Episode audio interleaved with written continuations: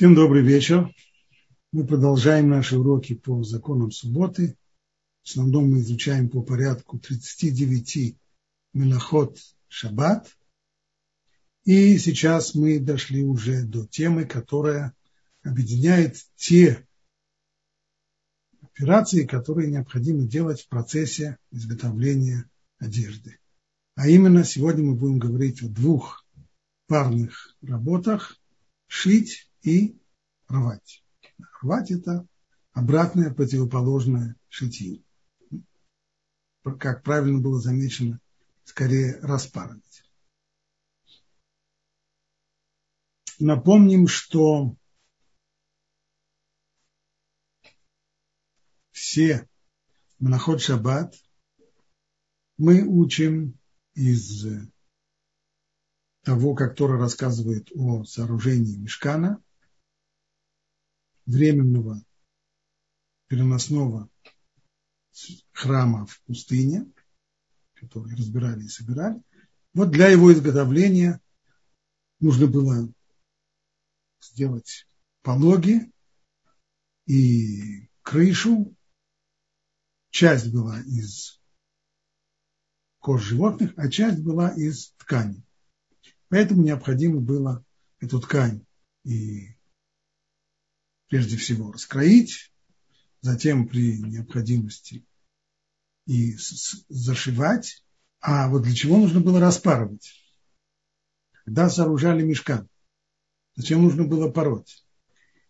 Талмуд говорит следующую вещь. Иногда возникала дырка в полотне. Скажем, круглая дырка, которую может проделать моль. Что нам теперь делать, если возникла дырка? Можно попытаться просто завернуть ткань, одну часть дырки на другую и зашить. Но тогда будет шов, который будет бросаться в глаза и в святилище. Уж если так перед царем не сделают, в царских покоях никто не станет подобного рода штопанные пологи оставлять, то уж тем более в святилище перед Богом такие вещи неуместны. А что же тогда делали? А тогда делали следующим образом. Делали продольный, довольно длинный разрез. И вот уже по этому разрезу, когда накладывали его стороны друг на друга, после этого и зашивали. И тогда уже шов не был заметен. Таким образом и распарывать тоже входило в часть необходимых операций при сооружении мешкана, но заметим, что это распарывать для того, чтобы шить в дальнейшем. А это э, соответствует одному из принципов, то, что называется Мехет Макшевет, все работы, которые запрещены, запрещены Торой в субботу, это только работы, которые удовлетворяют критериям Мехет Макшевет, то есть эта работа должна быть достаточно важная, а прежде всего, самое первое, это означает, что работа должна быть производительной работой, а не разрушительной. Рвать – это действие разрушительное. Само по себе Торой не запрещено. Это может быть запрещено только мудрецами. А запрет Торы касается именно той ситуации, в которой рвут для того, чтобы зашить потом по-другому, лучше, в другом месте. То есть и тогда то, что мы распарываем, это рассматривается уже как часть подготовки для шитья и как часть самого шитья. Ну, пришло время дать уже определение. Что такое шитье? Ну, определение дать совсем несложно. Шитье – это соединение частей одежды или, скажем, отрезков ткани, когда их соединяют в единое целое, и используют при этом скрепляющий материал, которым чаще всего служит э, нитка, ведомая иголкой. Хотя вовсе не обязательно. Как мы увидим, есть возможность скрепления и без нитки, которые тоже могут рассматриваться как шитье. Напомним, что мы различаем между авод и туладот. Авод – это архетипы работ, то есть те операции, которые необходимо было сделать при сооружении мешкана, а туладот – это те, которые напоминают архетипы, либо целью этой работы, либо той формой, которой они производятся. Так вот, в качестве производной, то, что называется тулада, то указывает здесь Талмуд на склеивание бумаг или других материалов. Вот нам как раз здесь и мы можем видеть, как, как работает. Архетип – это шитье. Цель его – соединение различных частей в одну цель. То же самое происходит, когда мы клеим бумагу. Когда мы приклеиваем бумаги, мы хотим, чтобы склеиваемые части превратились в одно целое. Но, несмотря на то, что цель та же самая, внешняя форма этой работы иная, потому что здесь мы скрепляем не при помощи иголки с ниткой, а при помощи клея. Поэтому мы говорим, что склеивать бумагу – это только тулада, то есть производная от шитья. Мы уже говорили про принцип Млехет Махшевет, то есть те работы, которые запретила Тора, они должны, они должны удовлетворять этому принципу Млехет Махшевет. И один из этих критериев, уже второй, который мы сегодня напоминаем, это устойчивость результатов труда. То есть те операции, в результате которых что-нибудь может быть и производится, есть какой-то созидательный элемент, но при всем этом результаты этого созидания, они такие, что они разрушаются моментально, то назвать эти действия важными при всем желании невозможно. Стало быть, когда мы говорим о шитье, которое запрещает Тора, имеется в виду, что шов должен быть таким, чтобы он сам не разошелся. Помните, мы говорили о, на предыдущих уроках, когда мы говорили о завязывании узлов. Там тоже был тот же самый принцип. Узел, который запретила Тора, это только тот узел, который сам по себе не развяжется, как минимум. Там есть еще дополнительные критерии, но это самый первый критерий, без которого вообще не о чем говорить о запрете Тора. То же самое и здесь. Ну а теперь вопрос более практический. А каков должен быть шов, чтобы мы его вот оценили как шов, который сам не разойдется, и это будет шов устойчивый. Опыт показывает, что если проткнуть ткань иголкой с ниткой в двух местах, хотя бы только в двух, а затем края нитки завязать на узелок, у нас получится шов, пусть он очень маленький, но при всем при том этот шов уже сам не разойдется, потому что узел будет удерживать. Если мы захотим сделать шов без узелка, то тогда нам придется проткнуть ткань как минимум в трех местах. То есть у нас выйдет то, что мы называем два стежка. И вот тогда, даже если мы не завяжем узелочек, то это будет достаточно устойчиво. В Аллахе, правда, упоминается, употребляется понятие штейтферот. Очень трудно это перевести на русский язык, иначе как два стежка, но имеется в виду совсем не то, что мы называем стежок. У нас стежок – это результат того, что мы прокололи ткань иголкой с ниткой в двух местах. В результате получился один стежок. А когда мы прокололи в трех местах, то получилось два стежка. Но в те, понятия, которые употребляются в Аллахе, они отличаются. То есть там мы говорим про штейтферот, то, что запрещено Тора, это два стежка, когда мы имеем в виду на самом то, что в нашей обыденной речи в русском языке называется одним стежком. То есть ткань прокалывается в двух местах, плюс к этому завязывается узелок, и вот это будет шов, который уже запретила Тора. Либо два стежка без узла, то есть прокалывается ткань в трех местах. Вот это запрет Тора. Что касается, скажем, ситуации, в которой не завязывается узелок, прокалывается ткань дважды, а узелок не завязывается, то такой шов с Торой не запрещен, но Мидрабанан он все же запрещен, мудрецы его тоже запретили, поскольку не все четко умеют проследить грань между одним стежком и двумя стежками, завязанным узелок, не завязанным узелок. Поэтому мудрецы на всякий случай запретили и это. До сих пор мы говорили о создании новых швов, которые соединяют куски ткани в единое целое. Но на самом деле эта мелаха шить, она касается и уже старых швов, если мы их укрепляем. То есть законом Торы запрещено не только создание новых швов, но и укрепление старых. Поэтому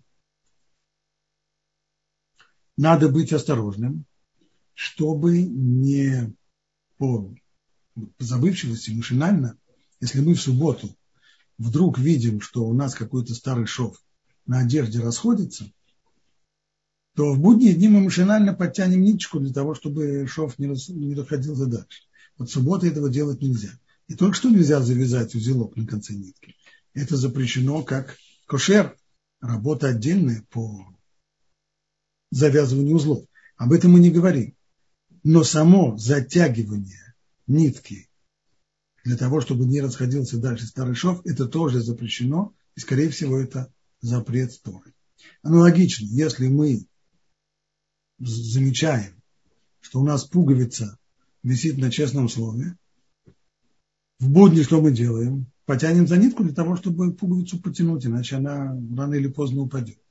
Но вот в субботу делать это ни в коем случае нельзя. Упадет, упадет. Все в руках Божьих, нам остается только молиться, чтобы она не упала. Но затягивать нитку, чтобы подтянуть эту пуговицу, никак нельзя. Вместе с тем, если у нас есть одежда на шнуровке, то вот затянуть шнурки на рубашке или на свитере с вот такой шнуровкой, это разрешается. Почему это разрешается? Объяснение довольно просто. Шнуровка на самом деле, она попросту заменяет пуговицы. Можно сделать рубашку на пуговицах, а можно на шнуровке. Можно сделать свитер на молнии, а можно на шнуровке. То есть шнуровка выполняет здесь роль пуговицы или молнии. Поэтому на ее затягивание не распространяется запрет шить, а когда мы наоборот растягиваем ее, мы не рассматриваем это как попытка распороть, как попытку распороть рубашку. Конечно, возможен здесь вопрос, а где именно проходит граница? Ведь с точки зрения физической, ситуация, в которой мы обратили внимание на то, что у нас расходится шов, и мы затягиваем нитку, чтобы он не расходился, а также ситуация, в которой мы затягиваем шнурки вот этой рубашки на шнуровке, с точки зрения физической это одно и то же. А где проходит граница? Ну, скорее всего, граница проходит, вот если мы внимательно посмотрим на эту рубашку со шнуровкой, то мы увидим, что отверстие через которые проходят шнурки, аккуратно обработаны. Это специальные петли, достаточно широкие, чтобы по ним легко и свободно двигался шнурок вперед и назад. Вот наличие подобного рода широких и обработанных отверстий, оно и говорит, что перед нами не шов, а шнуровка, которая выполняет функции пуговицы или молнии, и поэтому нет никакой проблемы одевать такую одежду в субботу, затягивать шнур или наоборот его освобождать.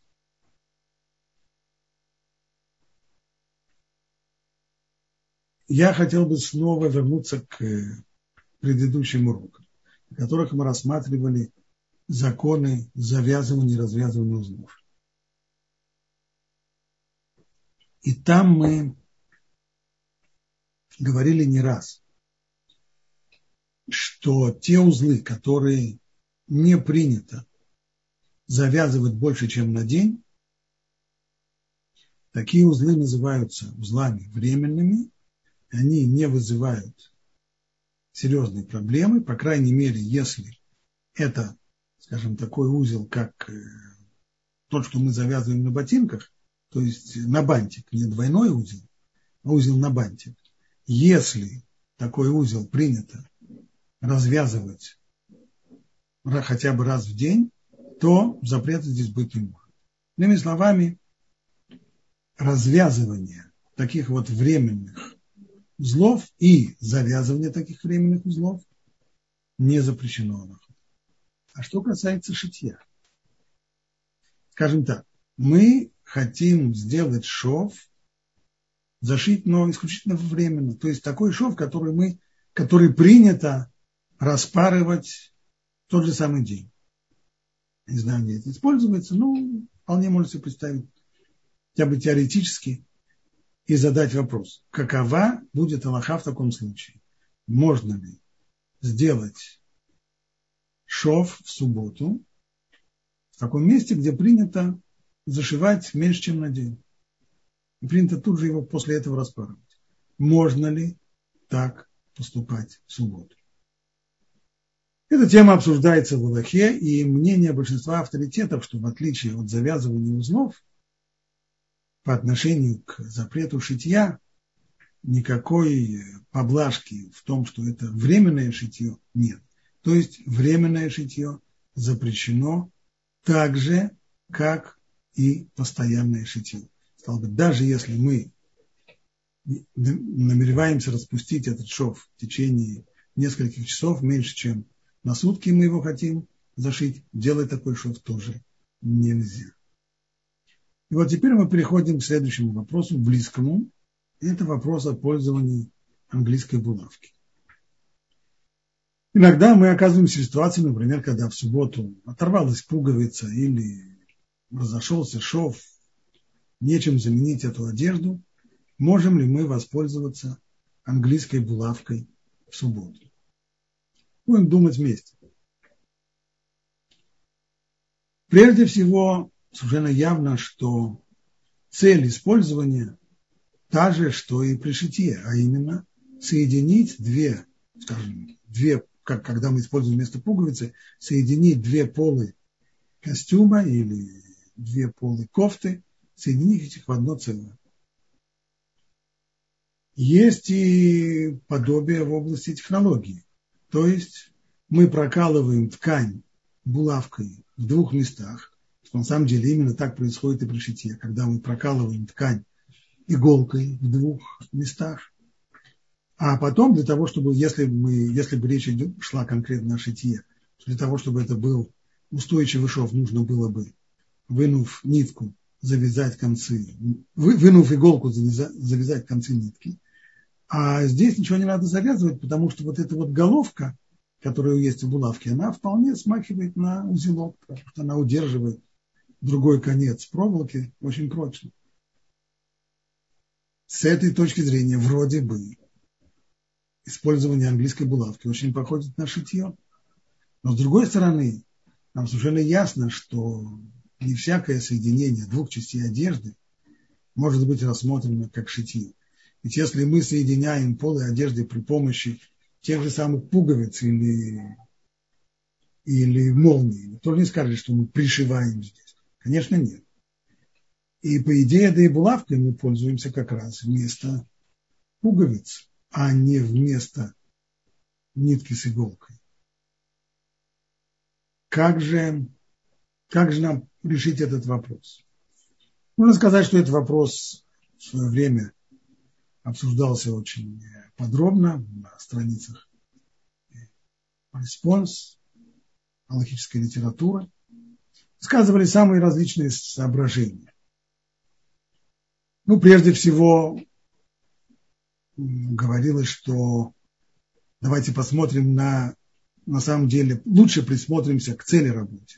Ведь когда мы пользуемся ниткой с иголкой, то цель наша пришить так, чтобы две части стали единым целым на все время, чтобы они действительно объединились в единое целое. Но когда мы застегиваем, скажем, кофту английской булавки, то мы вовсе не думаем, что, что теперь эта кофта так она навсегда и останется. Скорее нет, это чисто временное соединение. Нет здесь желания превратить эти две части одежды в единое целое. На что, безусловно, можно возразить. Временное соединение, да, конечно. Кто сказал, что этот аргумент достаточно для того, чтобы разрешить, ведь мы всего несколько минут назад сказали, что в отличие от завязывания узлов, временное шитье запрещено. таково мнение абсолютного большинства авторитетов. Поэтому вряд ли здесь, вряд ли здесь подойдет это разрешение. Другие авторы говорили, что внешний вид булавки, он настолько очевидно смахивает на пуговицы, внешне напоминает пуговицу, он показывает, что суть этого использования – это использование пуговицы, а не вместо нитки с иголкой, поэтому нельзя рассматривать это как шитье. И споры довольно серьезные. Если какое-то какое решение этих споров? Прежде всего, должен сказать, что все сходятся в одном, что вот если мы используем английскую булавку вот таким образом, то есть каждую полу мы протыкаем только один раз. Вместе получается, что мы проткнули два раза, но каждую полу только один раз. А если так, то даже если мы это будем рассматривать как шитье, так на самом деле проткнуть, мы сказали, что сделать один стежок, то есть проткнуть ткань в одном месте. Здесь запрета нет, даже если будет узелок, как здесь, из головка, которая удерживает эту булавку. Поэтому вот в таком случае когда каждое поло, мы каждую полу рассматриваем отдельно, каждая поло одежды протыкается булавкой английской только один раз, несмотря на то, что потом булавка закрывается, то здесь никакого запрета нет. Вот таким образом можно использовать английскую булавку в субботу, согласно всем мнениям. Но если булавкой хотят воспользоваться по-другому, то есть проткнуть ее не так, как здесь поперек, а вдоль полы. И тогда получится, что каждое поло протыкается дважды, и плюс к тому есть еще подобный узелку, подобный узелку головка, вот тогда это уже спорный вопрос, и по этому вопросу к единому мнению прийти не удалось. Поэтому, если кому-то нужно воспользоваться в стесненных обстоятельствах в субботу булавкой английской – то лучше всего воспользоваться именно вот таким образом, проткнув каждую из пол одежды один раз. И только если уже совсем это не получается, и совсем не в и совсем стесненные обстоятельства, тогда можно положиться на тех, кто разрешает проткнуть каждую полу дважды тоже. Но это только в стесненных обстоятельствах. Кстати, обратим внимание, что вот такое вот использование булавки, когда мы протыкаем каждую полу только один раз, возможно только с английской булавкой. Но если это простая швейная булавка, то с ней уже так не получится ничего. Ее-то можно, ей можно воспользоваться только когда протыкается каждая пола дважды. А это уже спорный вопрос.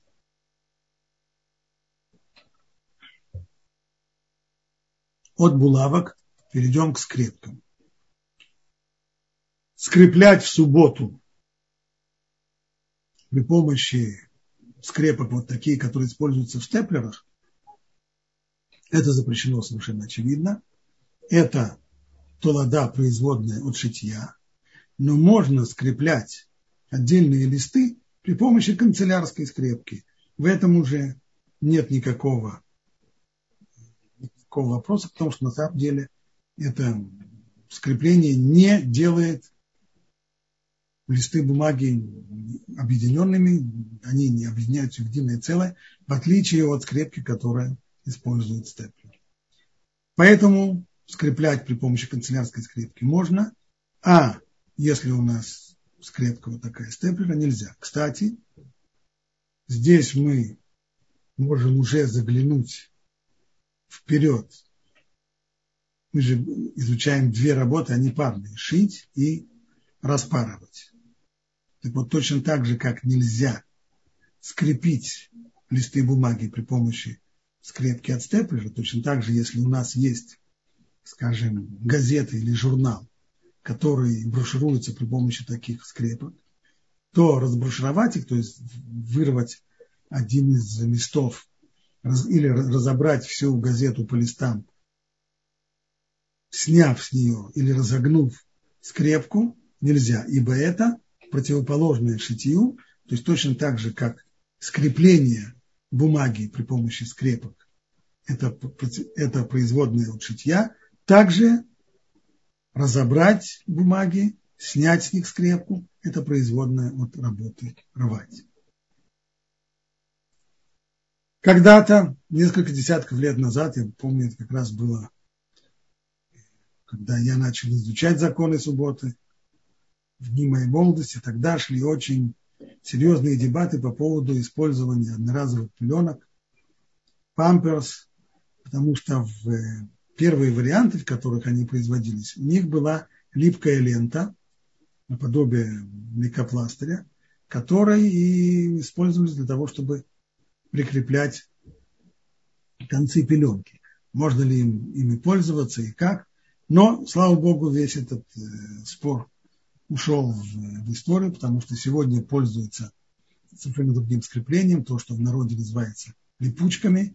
Не знаю, есть ли этого более культурное название, но в народе липучки, а пользование липучками не вызывает совершенно никакой, никаких вопросов, ибо их использование аналогично пользованию пуговиц и молний. И не только пеленки, но и все остальные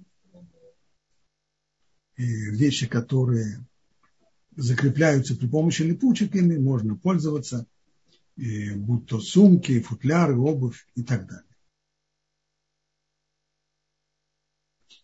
Ну, вот теперь мы пришли к второй работе, а именно запрету рвать.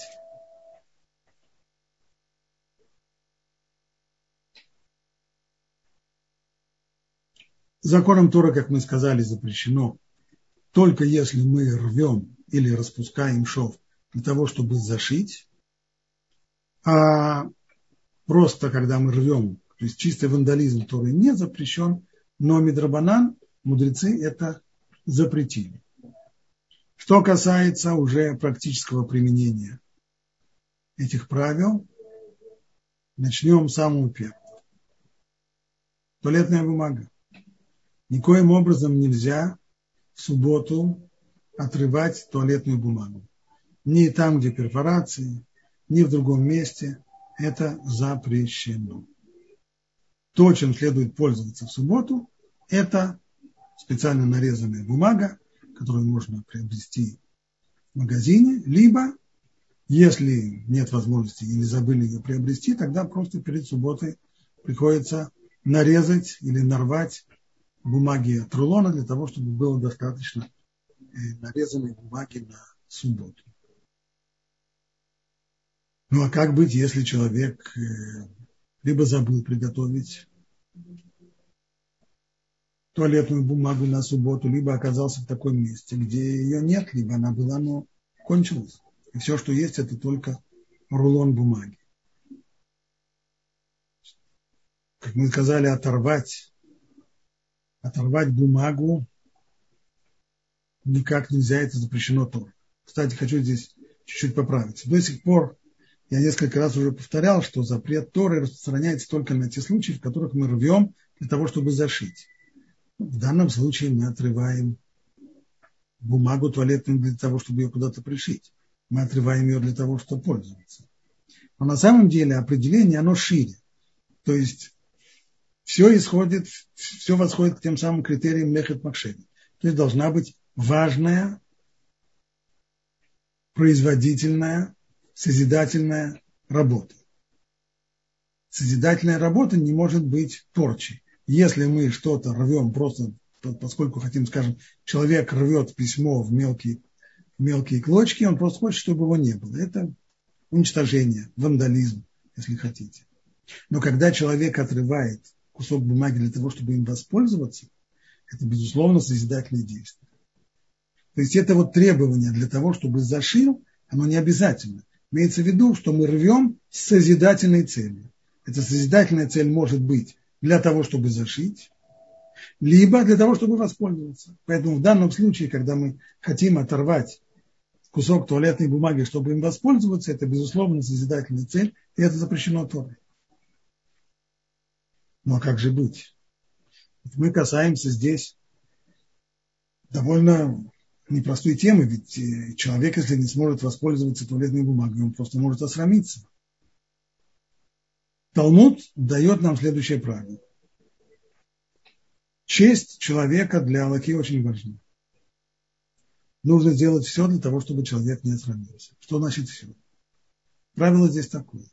Что касается запрета Торы, того, что Бог запретил, то здесь честь человека не может соревноваться с честью Всевышнего, и поэтому для того, чтобы не нарушить запрет Торы, человек должен при необходимости и осрамиться тоже. Нечего делать.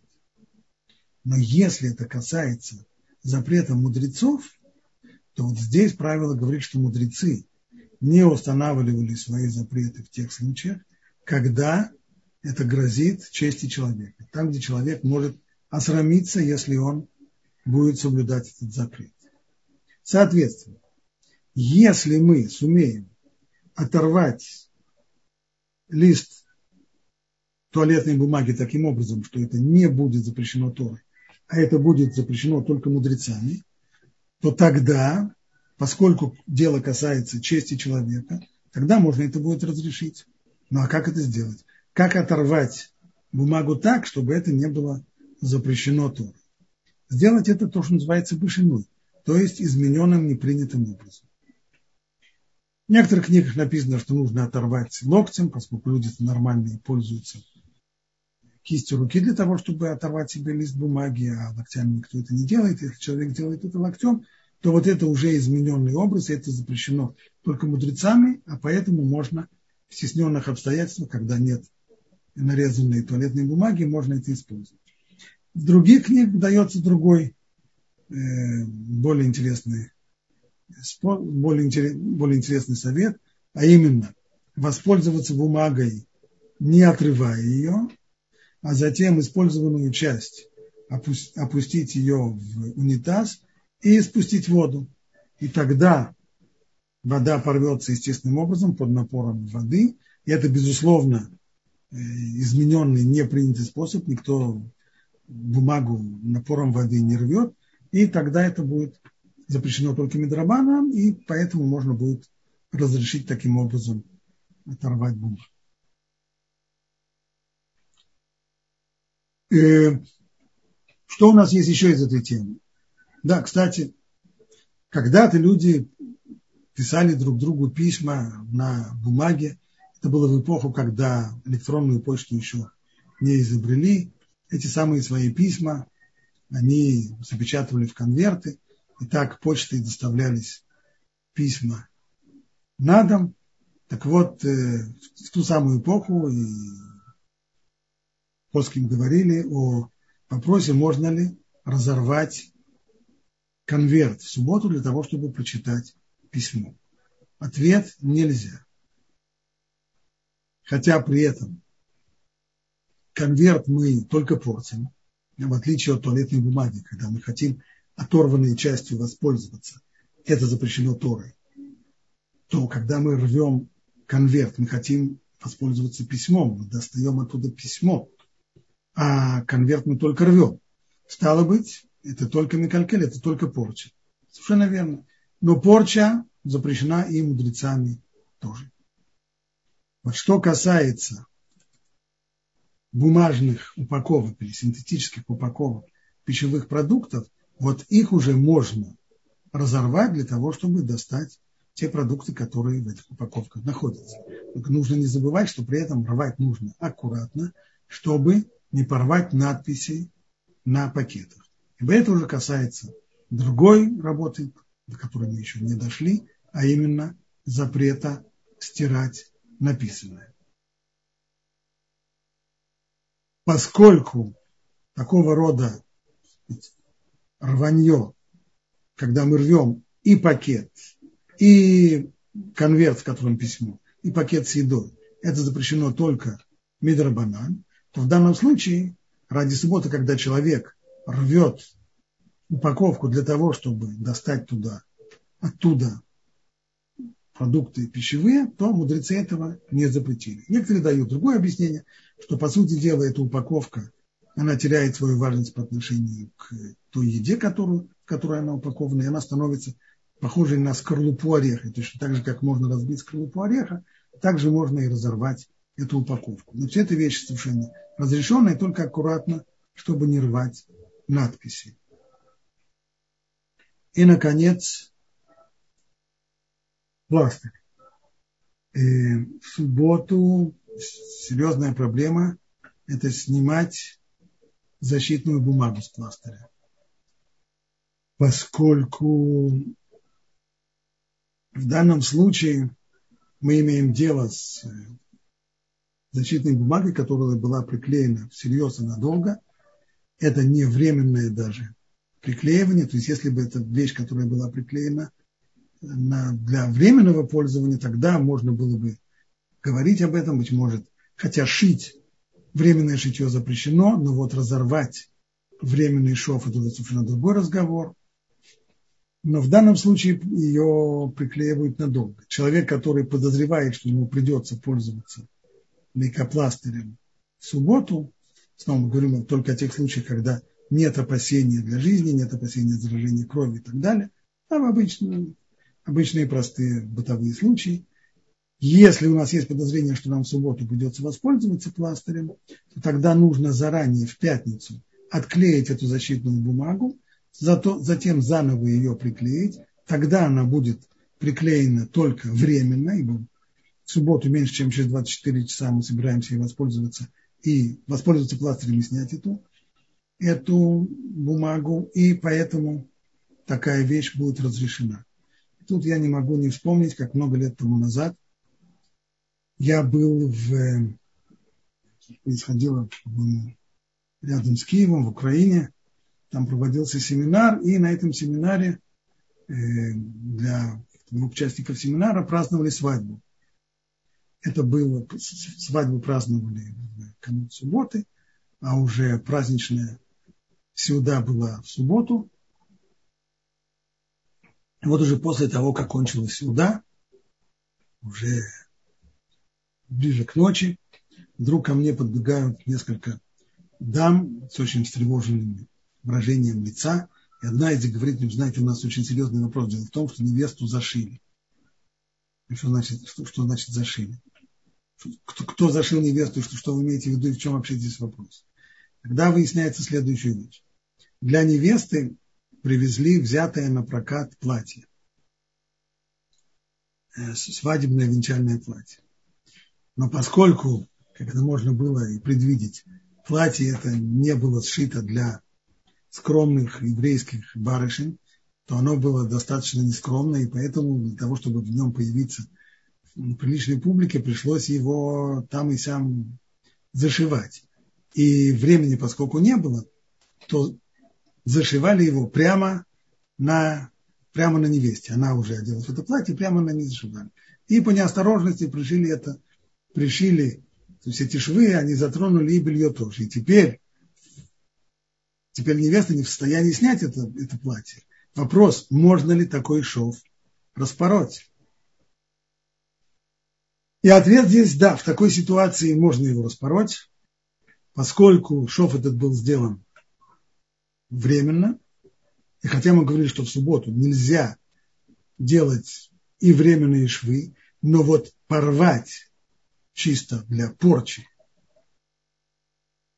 испортить и порвать вот такой вот временный шов, поскольку вообще рвать ради порчи это запрет только мудрецов, а в таком случае, когда была еще, шов этот был еще временным, не постоянным, то вместе это дает нам разрешение, поэтому в такой ситуации я сказал, что можно разорвать этот неудачно сделанный шов.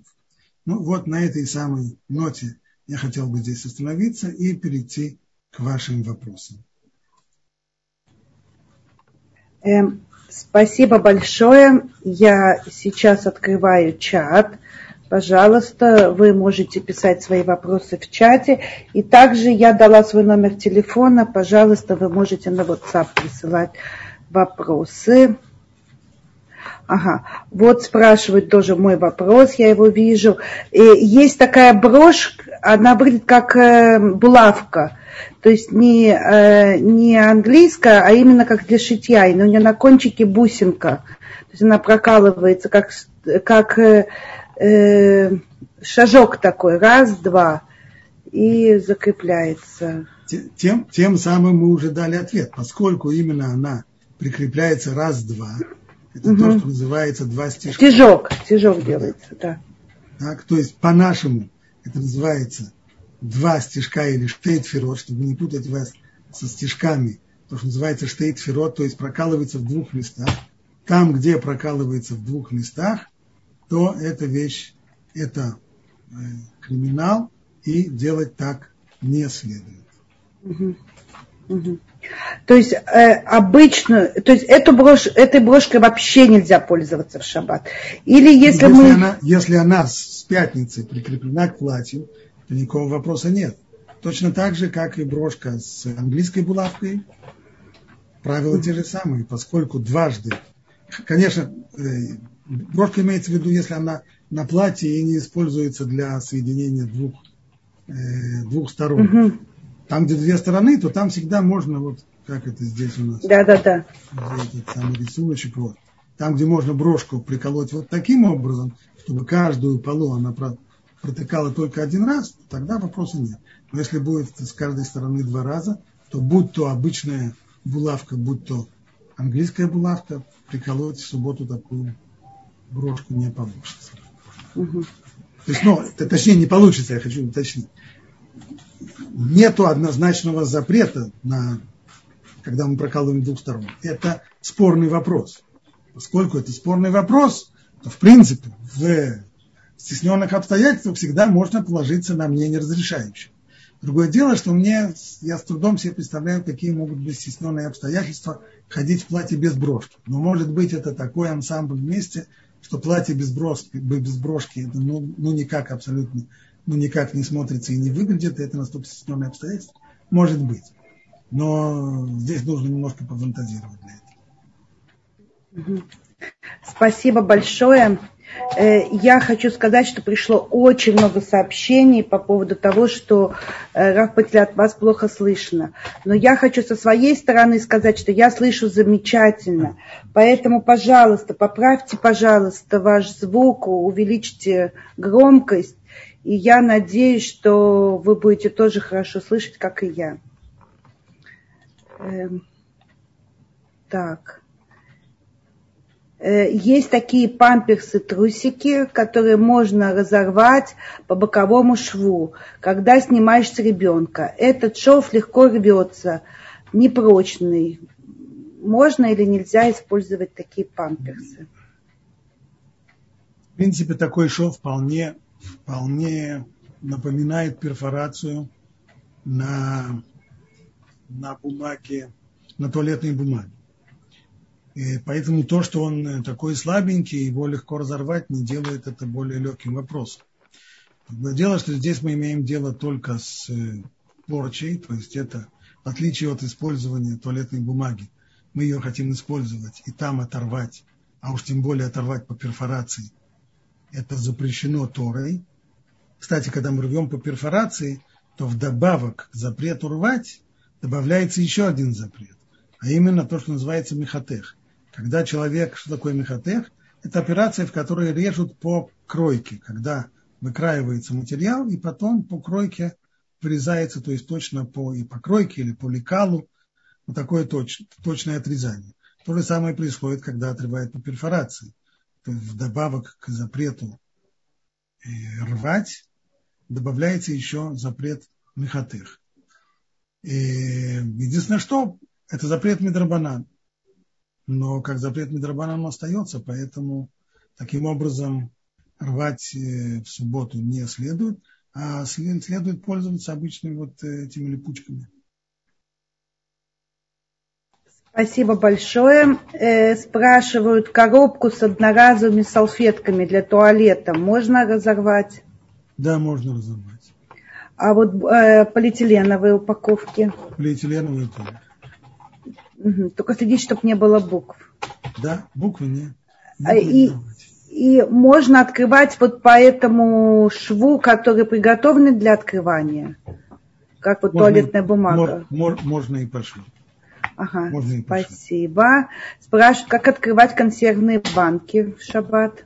И можно как ли? Открывать консервные банки – это большая-большая-большая тема. Понятно, что мы чуть-чуть здесь затронули, когда говорили о, об упаковках из э, бумаги или синтетики.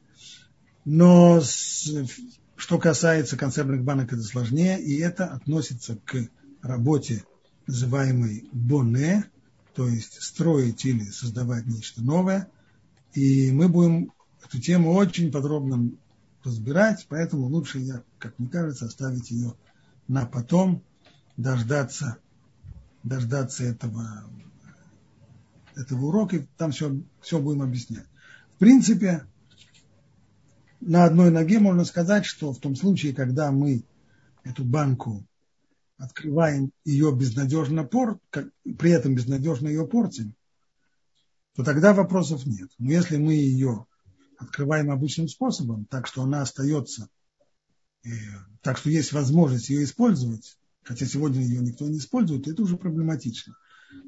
Если я вспоминаю, например, время, годы моей, совсем даже моих родителей, скажем, бабушек, бабушек и дедушек, то тогда использованные коробки из-под консервов, э, шпрот или, или еще чего никто не выбрасывал.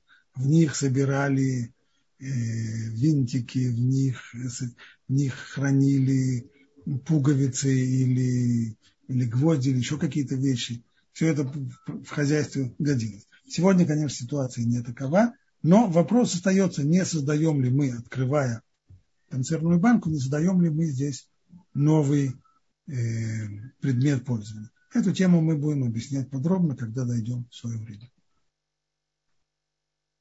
Спасибо. Э, спрашивают, э, как открыть баночку Эшеля с прикрепленной поверхностью? Э, самым обычным способом, так, чтобы не рвать, не рвать надпись.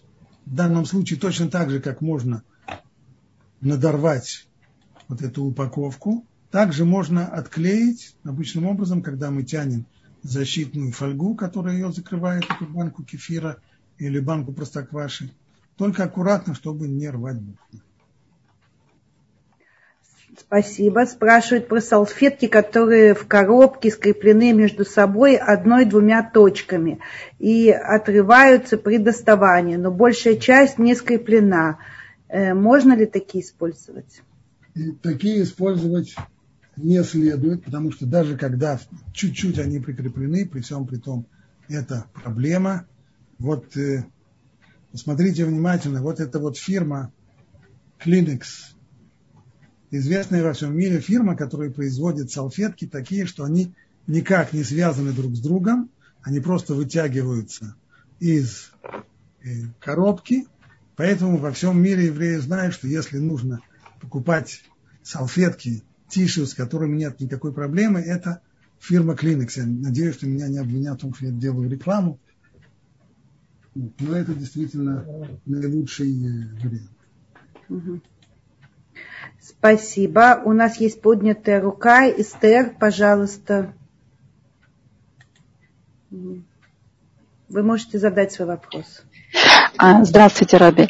У меня такой вопрос. Вот а, насчет английской булавки. У меня есть одно платье, под которое я одеваю три четверти кофточку, но воротник открыт.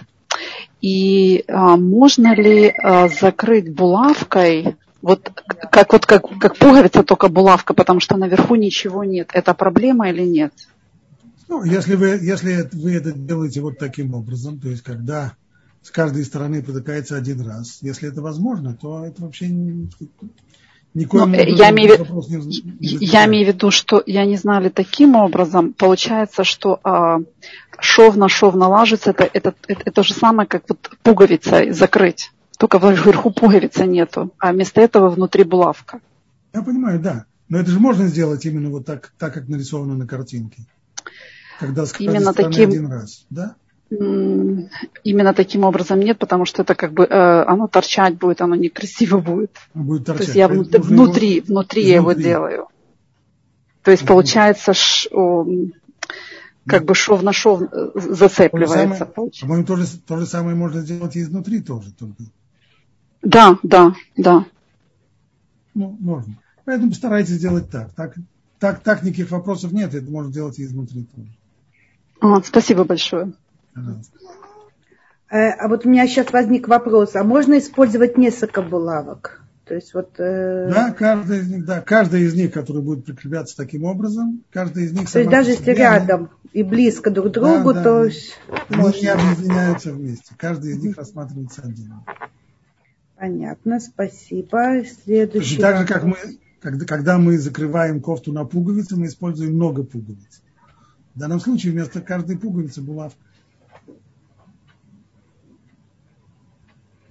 Э, так, мы закрепляем включатели на всякий случай клейкой лентой. Обычно она висит одним концом, прикрепленной к включателю. Если старая лента отвал, отвалилась, можно ли ее прикрепить обратно?